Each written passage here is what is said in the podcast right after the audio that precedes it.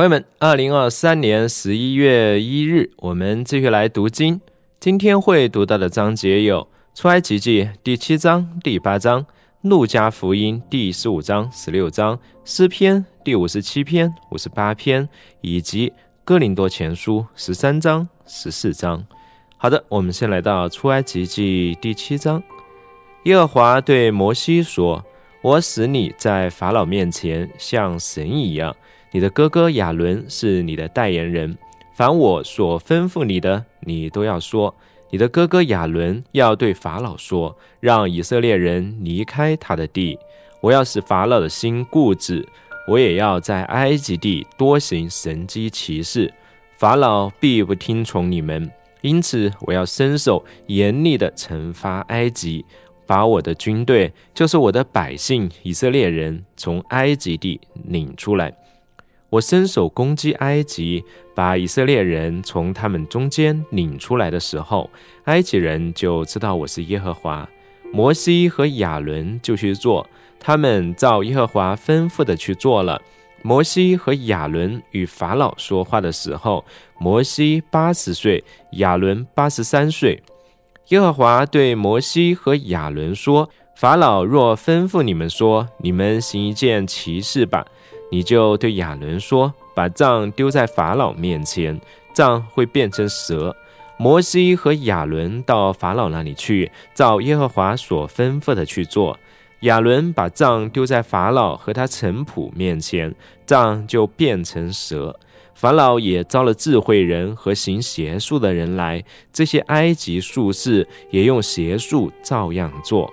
他们个人丢下自己的杖，杖就变成蛇。但亚伦的杖吞了他们的杖。法老心里刚硬，不听摩西和亚伦，正如耶和华所说的。耶和华对摩西说：“法老心硬，不肯放百姓走。明天早晨你要到法老那里去，看呐，他出来往水边去。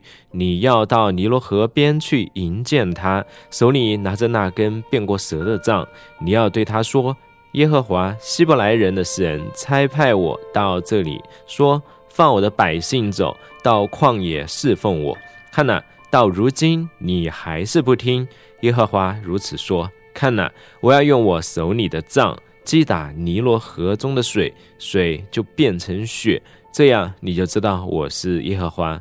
河里的鱼必死，河也要发臭。埃及人就厌恶喝这河里的水。”耶和华对摩西说：“你要对亚伦说，拿你的杖，伸出你的手，在埃及所有的水上，在他们的江河、池塘，所有水聚集的地方，叫水变成血。在埃及全地，无论在木器中、石器中，都必有血。”摩西和亚伦就照耶和华所吩咐的去做。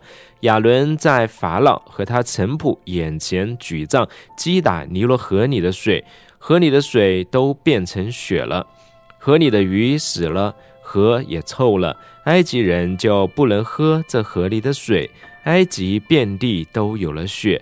但是埃及的术士也用邪术照样做了。法老心里刚硬，不听摩西和亚伦，正如耶和华所说的。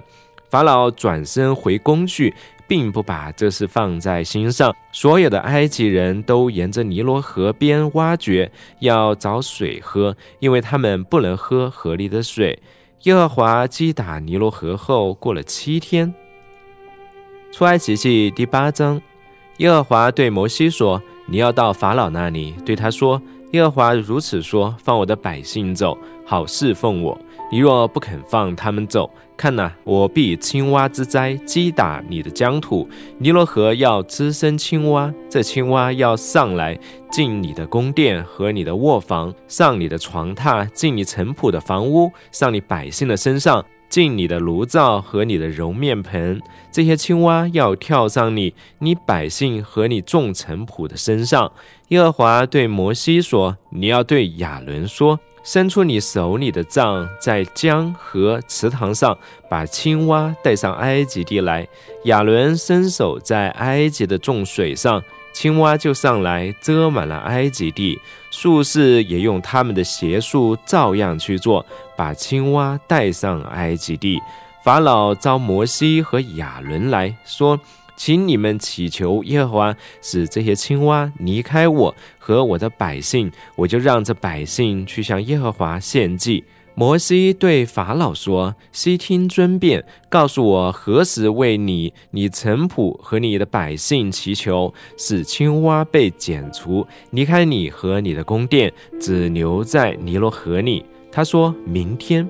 摩西说：“就照你的话办，为要叫你知道，没有像耶和华我们神的青蛙必会离开你、你宫殿、你城堡。”和你的百姓只留在尼罗河里。于是摩西和亚伦离开法老出去。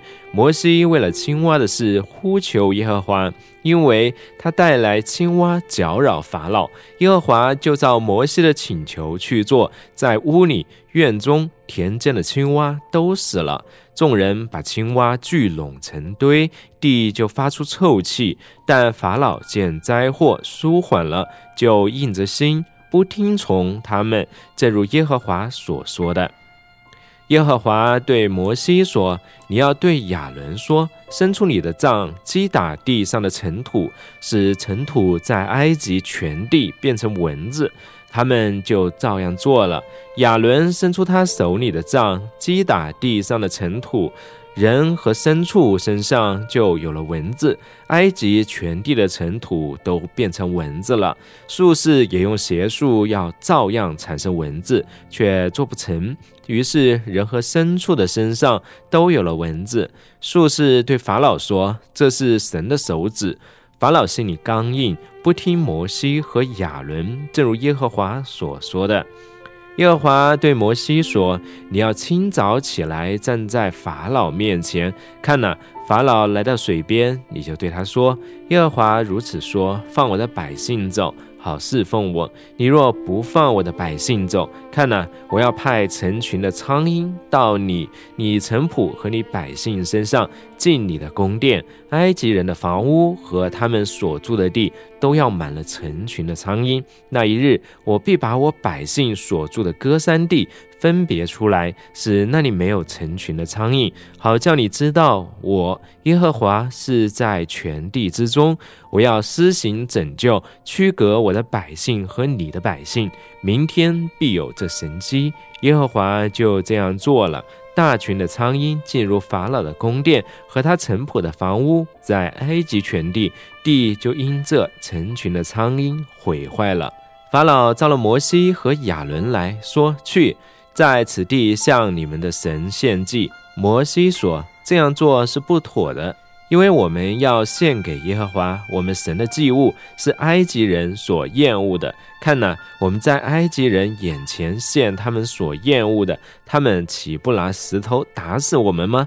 我们要遵照耶和华我们神所吩咐我们的，往旷野去，走三天的路程，向他献祭。”法老说。我可以放你们走，在旷野向耶和华你们的神献祭，只是不可走得太远。你们要为我祈祷。摩西说：“看呐，我要从你这里出去，祈求耶和华，使成群的苍蝇明天离开法老。”法老的臣仆和法老的百姓，法老却不可再欺骗，不让百姓去向耶和华献祭。于是摩西离开法老，去祈求耶和华，耶和华就照摩西的请求去做，使成群的苍蝇离开法老，他的臣仆和他的百姓一只也没有留下。但这一次，法老又硬着心不放百姓走。接下来是路加福音第十五章，许多税吏和罪人都挨近耶稣，要听他讲道。法利赛人和文士私下议论说：“这个人接纳罪人，又同他们吃饭。”耶稣就用比喻对他们说：“你们中间谁有一百只羊，失去其中的一只，不把这九十九只留在旷野，去找那失去的羊，直到找到呢？”找到呢，他就欢欢喜喜地把羊扛在肩上。他回到家里，请百姓和邻舍来，对他们说：“你们和我一同欢喜吧！我失去的羊已经找到了。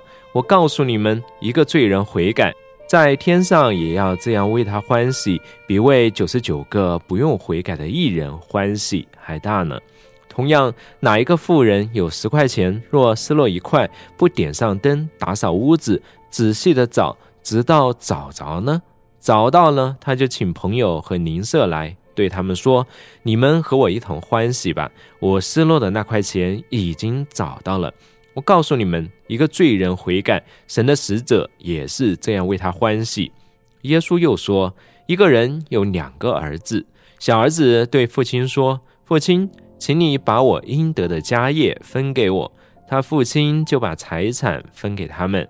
过了不多几天，小儿子把他一切所有的都收拾起来，往远方去了。在那里，他任意放荡，浪费钱财。他耗尽了一切所有的，又恰逢那地方有大饥荒，就穷困起来。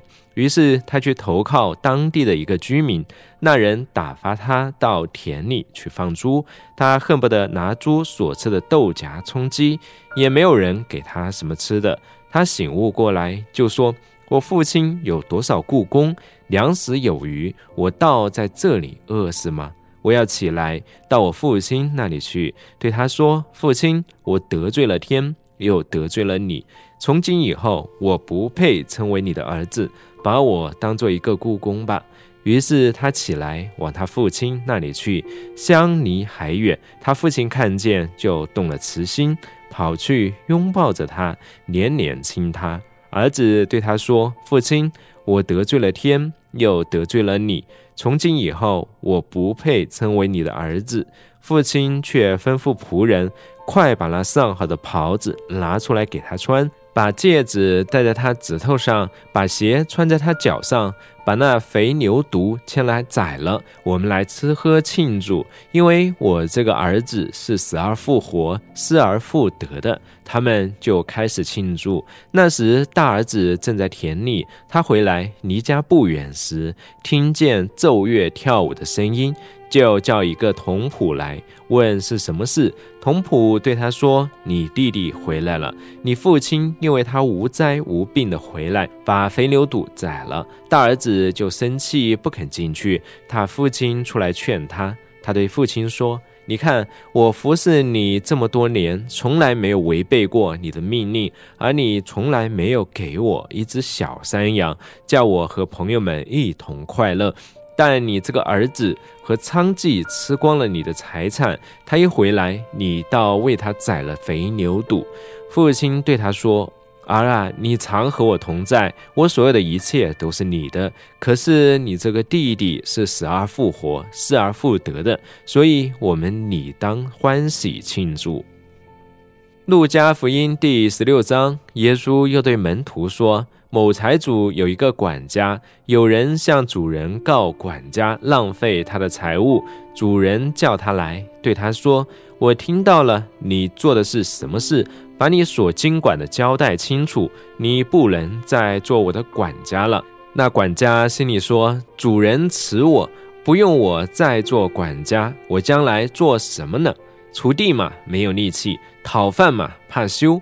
我知道怎么做。”好叫人们在我不做管家之后接我到他们家里去。于是他把欠他主人债的一个一个的叫了来，问头一个说：“你欠我主人多少？”他说：“一百篓油。”管家对他说：“拿你的账，快坐下写五十。”他问另一个说：“你欠多少？”他说：“一百担麦子。”管家对他说：“拿你的账，写八十。”主人就夸奖这不义的管家做事精明，因为今世之子应付自己的世代，比光明之子更加精明。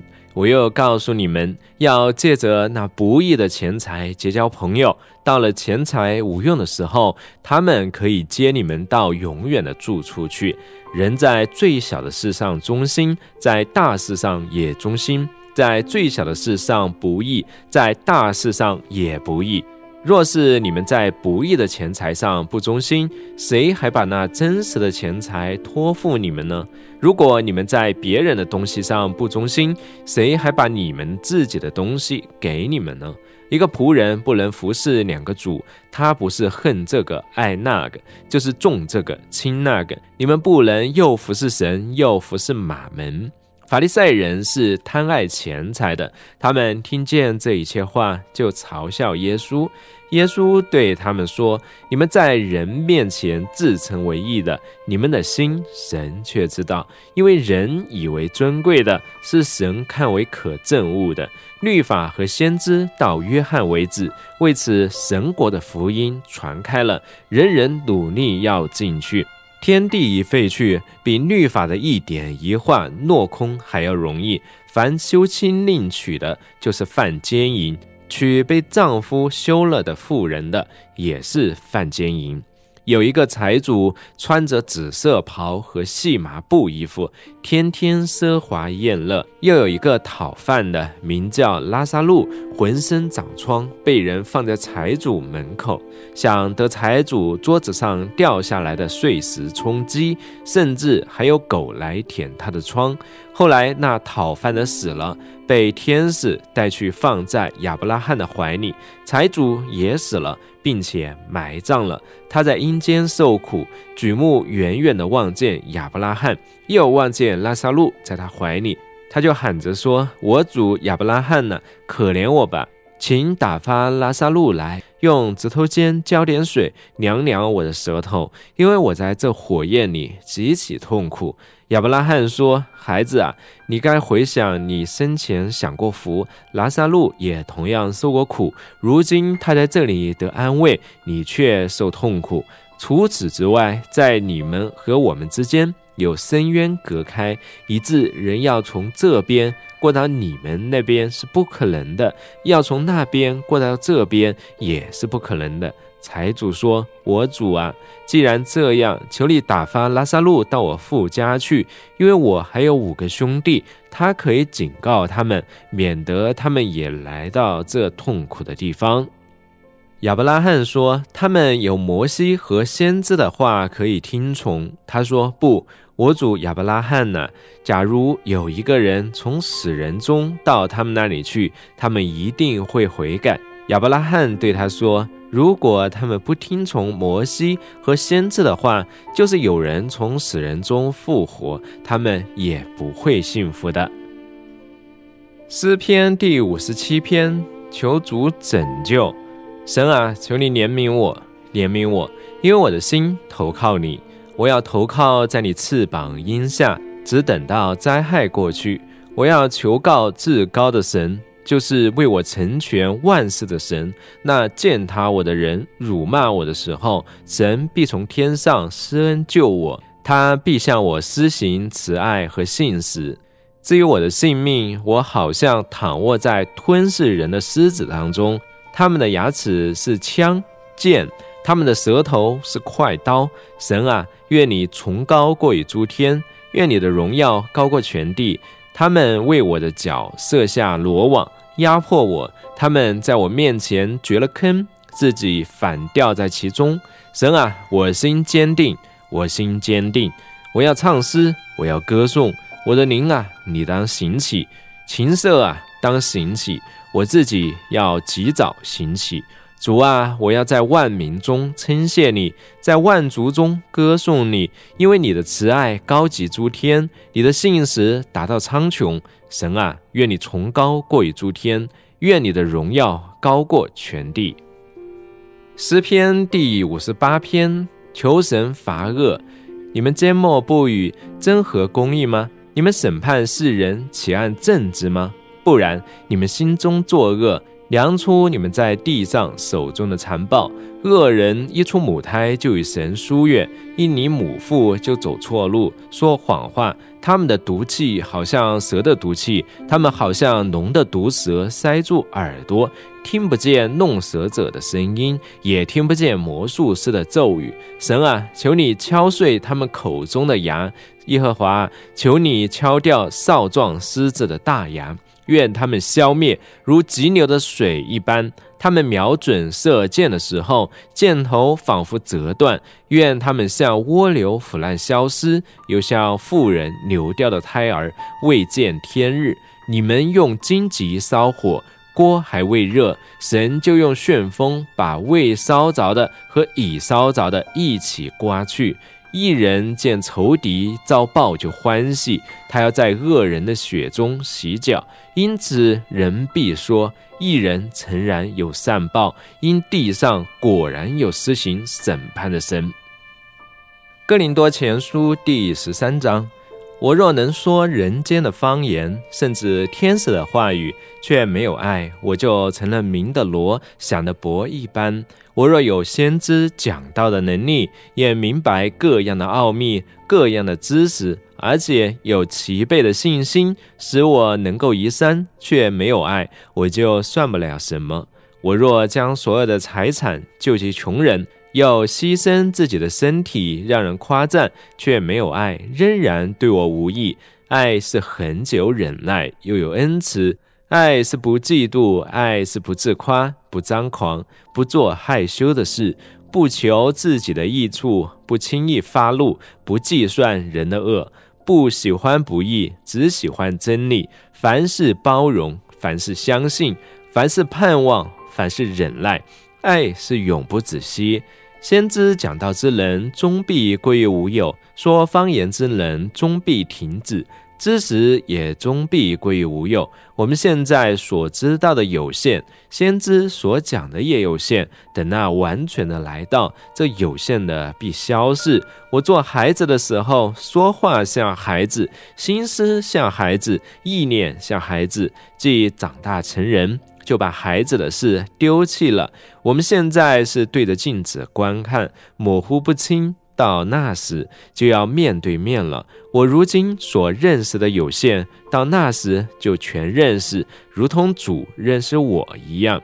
如今长存的有信、有望、有爱这三样，其中最大的是爱。哥林多前书第十四章。你们要追求爱，也要切慕属灵的恩赐，尤其是做先知讲道。那说方言的，不是对人说，而是对神说，因为没有人听得懂。他是借着圣灵说各样的奥秘。但做先知讲道的，是对人说，要造就、安慰、劝勉人。说方言的，是造就自己。做先知讲道的是造就教会，我希望你们都说方言，更希望你们做先知讲道，因为说方言的若不解释出来，使教会得造就，那做先知讲道的就比他强了。弟兄们，我到你们那里去，若只说方言，不用启示或知识或预言或教导给你们讲解，我对你们有什么益处呢？就连那有声而没有生命的东西，如箫、如琴，发出来的音若没有分别，怎能知道所吹所弹的是什么呢？号角吹出来的音若不清楚，谁会预备打仗呢？你们也是如此。若用舌头说听不懂的信息，怎能知道所说的是什么呢？你们就是像空气说话了。世上有许多种语言。却没有一样是无意思的。我若不明白那语言的意思，说话的人必以我为未开化的人，我也以他为未开化的人。你们也是如此。既然你们切慕属灵的恩赐，就当追求多得造就教会的恩赐。所以那说方言的，就当祈求有翻方言的恩赐。我若用方言祷告，是我的灵在祷告，但我的理智没有效果。